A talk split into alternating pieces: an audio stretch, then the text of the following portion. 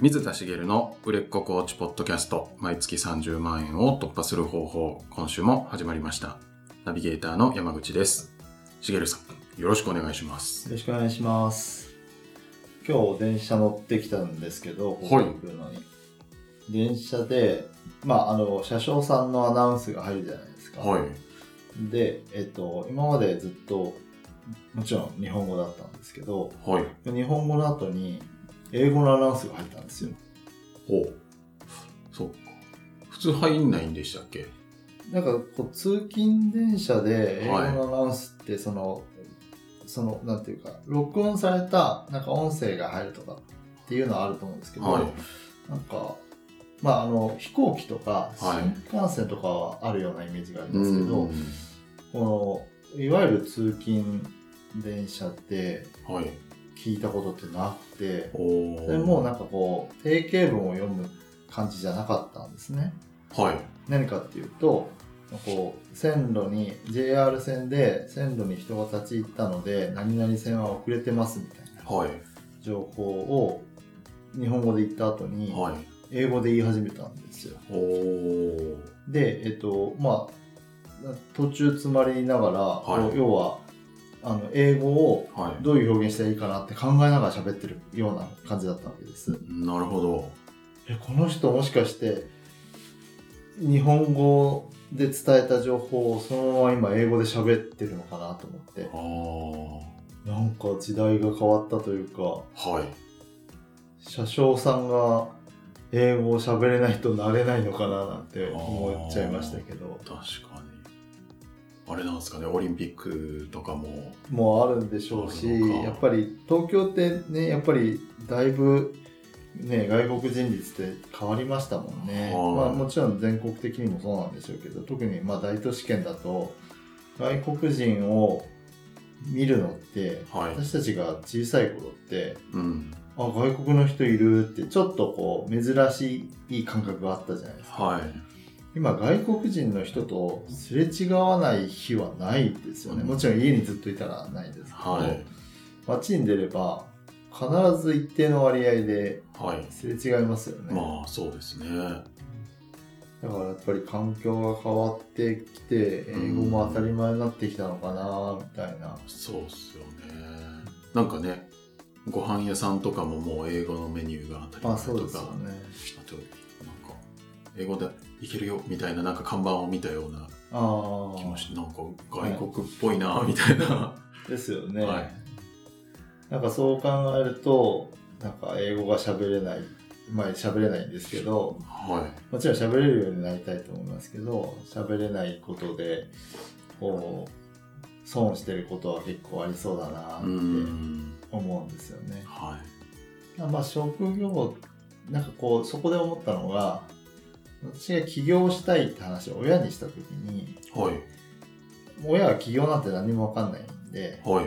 何で起業したいかも伝えてなかったんですよその時。はい。そしたら言われたのが英語は喋れなきゃダメだと思うって言われたんですね。おおなるほど。まあこれからの時代だからはいっていうことだと思うんですけど、うん。別にあのその選択次第じゃないですか、はい。会社員と一緒ですよね。うん英語が喋れなくてもできる仕事もあればはい。そうでない仕事もあって、うん。まあ、今のところコーチングで英語を使うことはないので、うん。あの全然いらないなと思ってるんですけど、はい。仕事ではですね、はい。うん、いらないなと思ってるんですけど、まあ、そういうこう、えー逆に会社員でいると今まで車掌さんとか駅員さんとかみたいなあの人たちって英語喋れなくてもよかったと思うんですけど、うん。どんどん英語が喋れなきゃいけない世の中にこうなっていくとはい。英語喋れないのってなっちゃう気がするんです。もう喋れる方がスタンダードみたいなはい、時代なんですかね。ですかね。うん。それが別にあの起業して自分でやってる分には喋れなくてもはい。いいのではい。会社員の方が大変だななんて思っちゃいまし確かに。突然なんか社内の公用語が英語になるよみたいな。のたまにありますよね。あり聞いたりしましたよねはい。で全くね、私も鉄道会社に勤めてたので、はいわかるんですけど、やっぱり英語を教育をその結構海外のその街の開発とかリゾートとかを手掛けてたりしたんですよね。はでそこに行く人たちっていわゆる総合職私も総合職でしたけどでそこに対して英語教育ってやってきてたんですけど。ある時からやっぱりオリンピックを意識しだしてからですけど、はい。駅員さんにすごい力を入れ始めたんですあよ。あ。まあ、そうですよね。で駅員さんって割とあの全員がそうでもないですけど高卒出身はい。の方が多かったりして、うん。もうどっちかっていうと英語とかってうん。苦手というん。ううか、っんていうとっつきづらいみたいな人も結構多くて、はい。多いんですけどで、えーと英語なんて喋れなくていい鉄道会社に入った人もいっぱいいると思うんですよ。ん。勉強とかしたくないし、はい。駅員だったらできるかなみたいな。うんもちろんね、あのそれが好きでやってる人もいっぱいいるのでいいんですけど、そこで英語の勉強をやらされるとは思ってなかったと思うんですけど、はい。まあ、それをね、もちろんポジティブに受け取ってやる人もいっぱいいると思うんですけど、会社にいるとどうしてもね、あの、そういう、あの、やらなくていいと思ったことをやらなきゃいけなくなったりとか、うん。ただ、やりたいことができないとかってことはよくあると思うんですけど、その、これがないから選んだつもりだったのに、こんなにあるの？みたいなこともいっぱいあったりするのかなと思うので、まあもちろん起業しても起業してみないとわからないことっていっぱいああると思うんですけどでも別に選択が自由でできるなんか先週の話とあの続きみたいになっちゃいますけど、はい。なんかそこが自由にできるので、うん。まああの私は海外旅行とか最近行ってないですけど英語が話せていけたら楽しいなと思うのではい。ちょっと余裕ができたら英語の勉強したいなと思ってるんですけどおまあ余裕ができたらって言ってる時点でしなそうですけど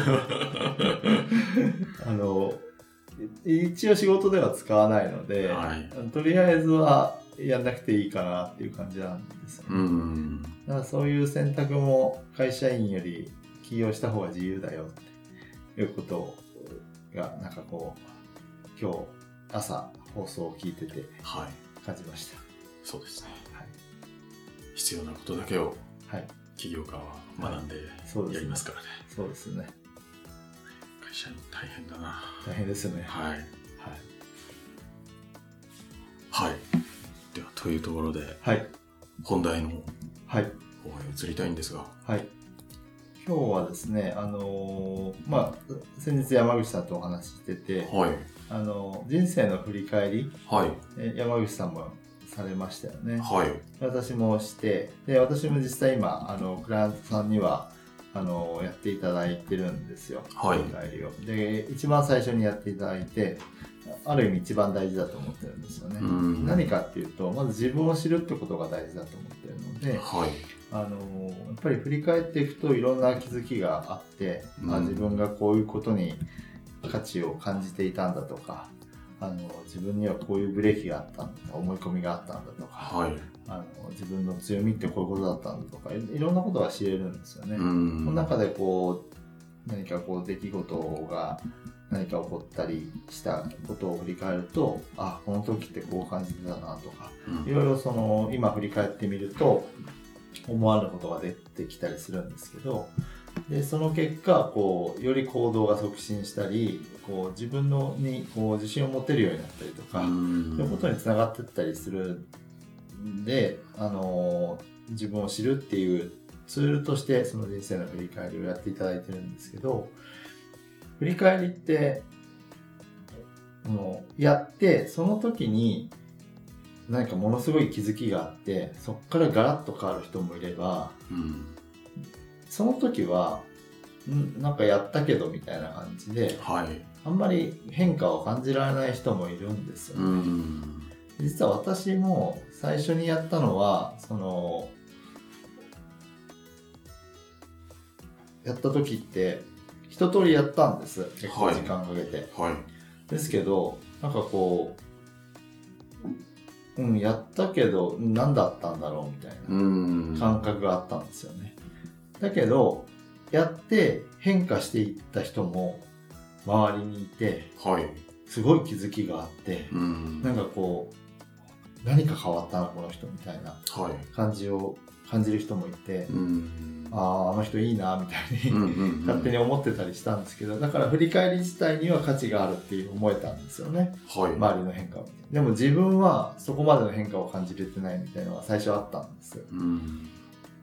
で、だから、その、や、振り返りやっていただいた後も、その、クライアントさん、人によってこの、効果の度合いは違ったりするんですけど、でも、振り返りって実は、その、や、一度やっておしまいってことじゃないんですよね。うん。はい。で、えっと、振り返りを一度やると、その効果って私、あのその後一生涯にわたって続くと思っていて、はい。した時としない時で。うん。で、えっと、まあ、それで先日山口さんもお話しされてたことを今日ちょっとお話しいただきたいなと思うんですけど、はい。山口さん振り返りされたのって、最初にされたのって何年前ですかね？最初にしたのは多分4年前ぐらいじゃないですかね。?4 年前ぐらい。結構前ですよね。はい。で、えっと、その振り返りはそうだったけど、最近気づきがあったっておっしゃってましたよね。そうですね。自分自身が幼い頃の経験から、はい。こう人に対してはい。こう抱いてた感情がはい。あることに気づいたっておっしゃってましたけど、はい。その辺のお話ってちょっとではい。きる範囲でお聞かせいただいてもいいですか、そうですね。最近気づいた気づきは、なんか人の、うんと、端的に言うと、周りの人がみんな敵だと私は思い込んでたんですよ。そうなんですね。はい。敵なんですね。敵、うんと、そうですね。なんだろう。もちろん皆さん大人なので、はい。友好的な関係は築いてるんだけど、はいなんか自分が失敗とか、はい。相手に不利益をはい。与えた時にもはいう敵になっちゃうって思い込んで生きてきたというのに最近気づきましたね。おおはい。それは何か気づくきっかけがあったんですか？そうですね。それは、なんか人、自分じゃない人と人のやりとりを見てて、はい。あの、なんか話を遮ってはい。相槌を打つ人がいて、はい。で、そういうやりとりを見てて、自分はなんか、あ話してる立場だったら、最後まで聞いてから相槌打ってほしいなっていうのを客観的に見てて、はい。で、話してる人になんか、あれ気になんないんですか？みたいな話をしたところからですね、はい。その方は全然気にならないって言っていて、はい。でも自分は逆に気になるっていう話をしたら、なんで気になるの？っていう話になって、はいあ、なんか自分の話聞いてくれないから、この人自分の敵なんじゃないかって多分思って、そのなんか途中で遮って合図打たれることがすごい嫌な行為だって受け止めてたんだなっていうのに気づいたんですよね。なんか伝わってますかね？うん。はい。はい。それ、それって、はいその、もともと、小さい頃とかに、そういう何か経験をされてたりとか、はい。なんか、そういうふうに、こう、敵だっていうふうにはい。思ってしまう原因となったことって何か思い当たることあります？はい、そう、それで、そうなんでじゃあそそれで敵だって思い込んでるんだろうってまたさらに突っ込んで聞かれまして、うん。そしたら幼稚園の時にいろいろこうコミ友達とまずなんかコミュニケーションが自分の言ったことが誤解でこうトラブルになっちゃって喧嘩っぽくなってしまって、でも自分は喧嘩したくなかったんだけど結果的に喧嘩みたいになっちゃって。でそれを見た先生とかあと親がすごい怒ってきてうんうんでも相手の子に謝りなさいみたいなうんことで叱られたんですけど、うん。自分としてはなんかその喧嘩したくてしたわけじゃないうんし、みたいなのをすごい一生懸命多分大人にも説明したんですけど、うん。それも伝わらなくてもういいから、謝ってきなさいみたいな感じでピシャってやられてでその時になんかこう伝わらないことへのなんか恐怖というか、うん。あとなんかそういうこうミスコミュニケーションがあるとうん。周りは敵になっちゃうんだなみたいな、うん。多分トラウマって言ったらいいのかあれですけど、うん。そういう思い込みをそこで持ったんうんだなってうん。思いその経験があったから、い。はい。そういう思い込みがあったんだなっていうことに気づいて、はい。でその後どうなったんですか？それは変化したしました？そうですね。で、その後、じゃあ、そのなんか親とか先生は、まあその時話聞いてくんなかったかもしれないけど、うん自分のことを憎くて謝れって言っってたと思うってまた質問された時に、まあ一応もう大人になったんで、大人の立場からしたら、まあ、自分の子供とか教え子が、まあ、いけないことをしちゃったんだと、まあ、解釈したら、まあ、とにかく謝りなさいってなんかその子のためを思って言うだろうなっていうのが、なんかお親の立場というか大人の立場から見えた時に、まあ、それあの時聞いてほしかったけど聞いてくれなかったこととなんか自分のこと嫌いとかそういうこととは全然リンクしてないんだなっていうのが、なんか分かって、そこであなんか自分が変な思い込みをしてるなってちょっと気づいちゃったんですよね。でそこで気づいて、はい。今はその周りの人が何か失敗とかしたら、はい。気になっちゃうんじゃないかっていう、はい。その気持ちって、はい。変化って出ました？そっからはもうなんかどっちかというとみんな自分のこと好きなんじゃないかっていうおとっても都合のいい勘違いに変わりまして、ま多少のミスもちろん今までもずっとミスしまくってきてるんで、ずっと許されてきたんですけど、それは全然都合よく記憶から消してまして、でも今はまあミスっても、まあ、ミスっちゃもうしょうがないって思ってるし、うんそれでもなんか、まあ、許してくれる人は許してくれるし、まあ場合によってはその時ダメでなんか縁が切れちゃうかもしれないけど、まあそれはしょうがないなとか、なんていうんですかね、まあ、でもなんか大丈夫っしょみたいな感じで結構なんか気が抜けたというか、で本当に体感覚がずっとこう緊張気づかない緊張をずっとしてたのが、ファーッとなんか抜けた感覚が本当にあってすごいなんか楽になっちゃいましたね。ものすごい大きな変化ですよね。うーん。そうですね。そその時のあのいろいろ質問してくれた方はコーチングみたいなこともやってる方なんですけど、それ多分世界が変わったよってずっと、俺のおかげで世界が変わったよってすごい おっしゃっててまあ確かにそうだなと思って、ずっと周りが敵だと思って、なんか怖がって生きていくのと、うん。まあ、周りみんな仲間で。っていう感じで生きていくのは全然違うなと思って、本当35で気づけてよかったなと思いましたね。いや本当にすごい気づきですようね。ん。でそういった気づきって、まあ、まあ人生の中でそういうふうに気づけて、はい。あ小さい頃そう思ってたんだとかって、うん。なかなかあんまり機会がなかったりする。んですよはい。って言っても我々は結構経験してるんですけど、はいこれが何かっていうと振り返りでこういうことをやってるんですよね。そうですねそのなんか自分の思い込みの原体験は何だろうってはい、探したくなるのはもう振り返りをしたからですよね。ですね。うん、で実際その振り返りをやった時はこのことって出てきてなかったってことですか？実は出てきてたんですよ。なるほどなるほでも、はいその時多分自分はもう全然向き合えなかったので、なんかさらっと、あうんこんなのもあったなっていう感じでスルーしてたんですけど、どうんうんなんか4年越しでようやく向き合えたというか、なるほどはい。これ結構本当にあるあるじゃないですか。はい。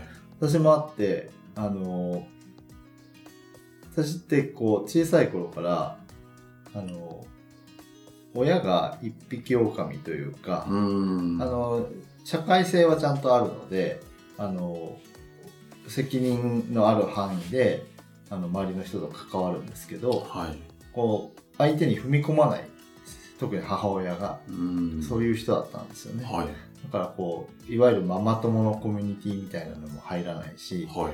あの出かける時は家族で出かける。うん。他のその仲間内というか近くの人と同じ年頃の子供がいるはい家族と出かけた記憶とかってほぼないんですよう。ーんそういうのって結構ありそうじゃないですか。まあそうですね私の子供も今、あの、妻が、他の、こう、お母さんとご飯に行ったりとかっていうのをしてたりとかうんしてるんですよね。だけどそういうのが全然なくて、はいあの、子供会とかってあるじゃないですか。はい自治会の集まりみたういなので。んで、えっと、普段そこでのコミュニティに加わってないのに、あの、そういう行事があるとき、はい子。供会の遠足みたいなのがあるときには、はい。行かされるんですよ。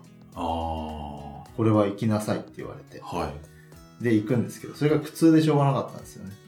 普段はそんなにはい。こう遊んでない子供会に、はい。そういう行事は行かないといけない。学校の友達とかはもちろん、はいあの、同じクラスの人とかとは仲良くしてたので、はい。あの、ちゃんとそこではコミュニティ形成ができてたんですけど、学校から一旦離れると、うん同じ学校にいる人でも、その子供会の人と同じクラスは入れないし、はい学年も違ったりするじゃないですか。ああ。で、も、近場に住んでる人たちなので、そこではもうコミュニティができてるんですよね。はい。で自分はそこに、こう、その日だけ無理やり入っていかなきゃいけない。こう孤独の中で過ごす、早く終わってくんないかな、みたいなことが多かったんですよ。すごい本当に多くて。はい。でもそれがこう、なんかこう自分のせいというか、はい。自分がこう入っていけないのがダメなんだと思ったんですけど、大人になってそうじゃないなって気づいたんですね。うん親がそういう人だったから、はい。そういう環境にいなかったんだっていうのに気づいて、あの苦しみは与えられた苦しみだったんだと思ったんですけど、はい。で振り返りをやった時はそれあのそこまで細かくは出てなかったんですけどなんとなくそういうことには気づいていてうん。なんですけどその後にこうコミュニティをすごい欲するこう絶望する自分に気づいたんですよ。はいこう何か自分の周りにいるこうコミュニティを作りたいとか、うコミん。ュニティに属したいみたいな。まあ人間は誰しもそういう欲を欲はあるんですけど、なんかそれをやりたいのに、こう、入っていく時の怖さが自分の中どっかにあって、うん。絶望しているのにはい。踏み込まないみあたいな。あ。なかなか複雑な心境というか。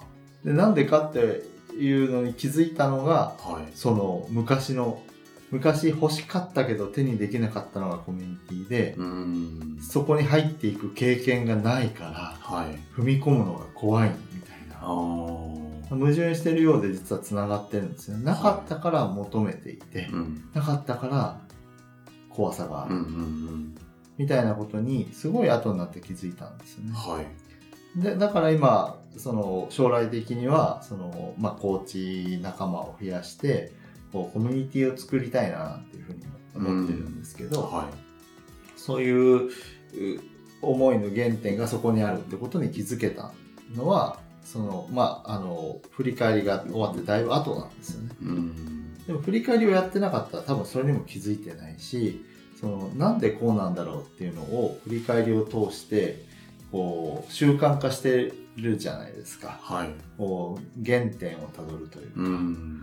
そういったことそういった思考の中でずっと生きていたりもするしまたさっき山口さんが言われたみたいに振り返りの時出てたうんけ、ど、全ての事柄についてつながるわけじゃないんですよね。いろんな出来事はあったけど、その中で、振り返りの中で、特にその時引っかかったものが、こう、クローズアップされて、さらっと流れてるものもいっぱいあるけど、うん。一度そこで出てきたら、次そういう山口さんが何年か越しに、こう、体験を思い出して、きっかけがあって、そこから、あ、そ、そういうことだったんだって繋がることが、その後出てくるんですよね。はい。でそうすると、その度ごとに、こう、自分の中での変化ができてくる。うん。まあ山口さんがもし振り返りをやってなかったら、今回のことって多分起こってないんですよ。うん。まあそうでしょうね。って山口さん自身も思うし、は旗から見てもそう思うわけなんですい。よ、うねん。で。それがないと、今でも周りの人を敵だと思ってう、ん。こう力が入っ気づかぬうちに力が入った状態で過ごし続けてるってこともあるあるわけですよね。はい。でそういうふうにこう自分に何かこう思い込みがあったり制限をかけてしまっているものをこう振り返りを一度やっていくとどこかで取れる可能性がすごい高まってうん。それを小さいのを実は繰り返し続けるんですよね。今は山口さんの例と私の例一つずつ言いましたけどそれ以外にも探し出せば気づかないレベルでもたくさんあるんですよね。はい。今までも多分そういう話してきてるけど、うん。それが何だったかも忘れるぐらい数はあって、それを繰り返せる。つまり、その、しっかり一度振り返りをやっていくと、あの、その時、何かこう、あんまり効果を感じられなかったっていう人がいたとしてもその後こう生涯にわたってその振り返るこう振り返るやり方も分かってるしうん。一度思い起こした原体験が思い起こした状態でさらっと流れたにしろこう残ってるんですよね、うん基礎として残っていてはい。そこの記憶と今起こってることの何かがつながる瞬間っていうのが必ずこうお起きてくるんですよね、うん。なので一度振り返りやっていくと生涯にわたって効果が続くっていうのはそういうことではい。なので、あの、まあ、起業するためにも必要だと思うんですけど、起業しない人でも、この振り返りは、ぜひ、うんあの、やっていただきたいなって思うんですよね。はい。一度しっかり振り返りを、もうやっぱりある程度本当に時間をかけて深く振り返りをやると、その体験が、あと、後々に、こう、定期的とはまでは言わないですけど、こう、生きていくことがどんどん多くなるので、うん一つの変化があっただけでも、すごい生涯にあたって影響するじゃないですか。はい。なんですけど、それが繰り返し起こるんですよね。うん。こんなにいいことってないじゃないですか。ねえ。本当に。はい。みんなやればいいのにってって思いますよね。思いますね。思うんですけど、なかなかやっぱりそういう機会がないしう、ん。でじゃあどうぞ振り返りやってくださいってここで言っても、うん。あ、そうだなと思って本腰入れてやろうとしても、なかなかそこまでやる人っていないですようね。ん。ポッドキャストで水田さんが言ってたなーって言って、はい。よし、じゃあ気合い入れて、めちゃくちゃ振り返ってやろうって、今から行動される人ってほとんどいないと思うんですけど、はい。